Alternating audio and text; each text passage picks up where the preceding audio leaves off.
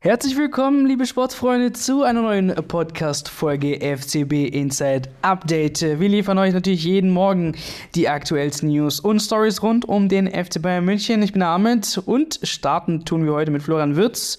Das aufstrebende Talent von Bayer Leverkusen steht kurz davor, einen großen Schritt in seiner ja, Karriere zu machen. Gerüchten verbinden ihn mit renommierten ausländischen Vereinen wie zum Beispiel Real Madrid, Manchester City und dem FC Liverpool, aber auch Manchester United. Doch trotz des Interesses der Spitzenclubs sollen die Bayern irgendwie die beste Chancen haben, sich den deutschen Nationalspieler zu sichern. So berichtet jetzt Florian Plettenberg von Sky. Der Schlüssel liegt wohl bei den Bayern, ob sie Wirtz verpflichten können und auch wollen, denn die Ablöseforderung von Bayer Leverkusen liegt, halt euch fest, zwischen 120 bis 130 Millionen Euro, was für die Bayern ja einen neuen Rekord bedeuten würde, nach ihren 100 Millionen Deal mit Harry Kane natürlich. Die finanzielle Situation der Münchner, besonders nach ihrer letzten Hauptversammlung, scheint aber jedoch ja solide genug zu sein. Wann genau Wirtz jetzt den Wechsel vollziehen wird, bleibt weiterhin unklar. Sein Vertrag mit Leverkusen, der läuft noch bis 2027, aber es wird gemunkelt, dass er unter bestimmten Bedingungen vorzeitig gehen darf. Leverkusen hofft dennoch, ihn mindestens bis Sommer 2025 zu behalten.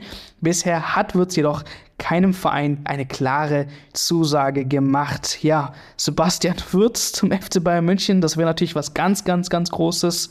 Kann das wirklich klappen? Ja, ich denke schon, dass ein Transfer von Florian Würz zum FC Bayern klappen kann. Die Bayern sind die erste Adresse in Deutschland. Es heißt jetzt, er möchte nicht gleich ins Ausland gehen, sondern vorher nochmal einen Wechsel innerhalb der Bundesliga machen. Und da kommt ja eigentlich nur der FC Bayern in Frage. Wir wissen ja, dass er auch Sympathien hat für die Bayern. Es gab ja auch mal Fotos von ihm, wie er im Fitnessstudio im Bayern-Trikot trainiert hat. Also da ist er dem Club bestimmt nahe. Interessant wird halt die Finanzierung. Man hört jetzt, Leverkusen erwartet sich schon eine Ablösesumme von 120 bis 130 Millionen. Das ist natürlich ein happiger Preis, aber die sehen natürlich auch, was hat Dortmund für einen Bellingham bekommen und Wirtz ist sicherlich auch in der gleichen Kategorie. Das heißt, finanziell müssten sich die Bayern schon strecken. Ich glaube, viel hat da auch zu tun mit der Situation von Jamal Musiala. Klar könnte es sein, dass die beiden dann auch zusammen bei den Bayern wirbeln. Aber ich glaube auch, dass die Bayern ihn als erste Alternative sehen zu Jamal Musiala, falls der gehen sollte. Und dann könnte es ja auch mit der Finanzierung klappen, weil wenn Jamal Musiala wirklich den Verein verlassen sollte, dann würde er sicherlich auch in dieser Preiskategorie kosten, also 120 Millionen, vielleicht sogar 130 oder 150 Millionen, bei dem Supertalent das er ist. Und das wäre ja dann Geld, das die Bayern auch direkt in Florian Wirtz investieren können. Das erste Drittel der Saison ist vorbei und Leroy Sané hat eine bemerkenswerte Wandlung durchgemacht. Seine Leistung auf dem Platz ist herausragend natürlich und es scheint, als ob er eine bisher ja verborgene Entschlossenheit und Ehrgeiz entfesselt hat. Die Verlängerung seines Vertrags beim FC Bayern über das Jahr 2025 hinaus ist ein heißes Thema, aber Sané selbst hat sich dazu bisher ja nicht äh, geäußert, also hat sich bedeckt gehalten. Es gibt sogar Spekulationen, dass seine aktuelle Top-Performance ja auf einen lukrativen aktiven Wechsel ins Ausland hindeuten könnte.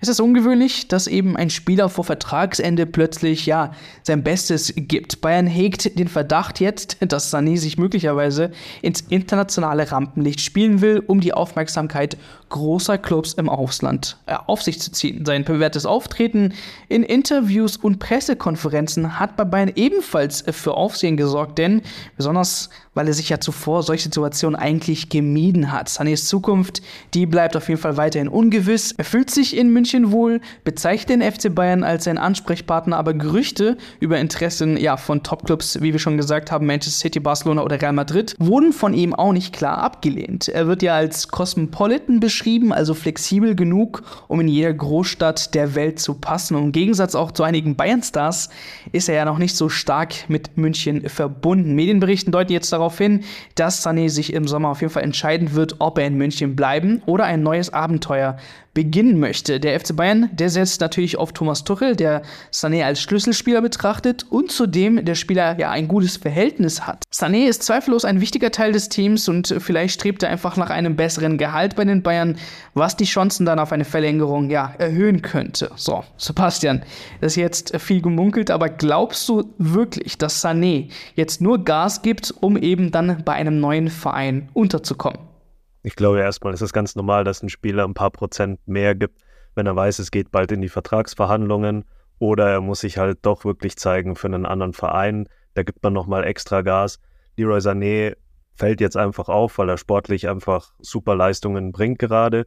Ich glaube, das hat aber erstmal nichts damit zu tun, dass er sich Gedanken macht über seine Zukunft, sondern dass es einfach gerade ein paar Faktoren gibt, die ihn sportlich glänzen lassen. Das ist zum einen sicherlich Thomas Tuchel, der ihm von Anfang an Vertrauen gegeben hat und mit dem arbeitet er einfach richtig gerne zusammen.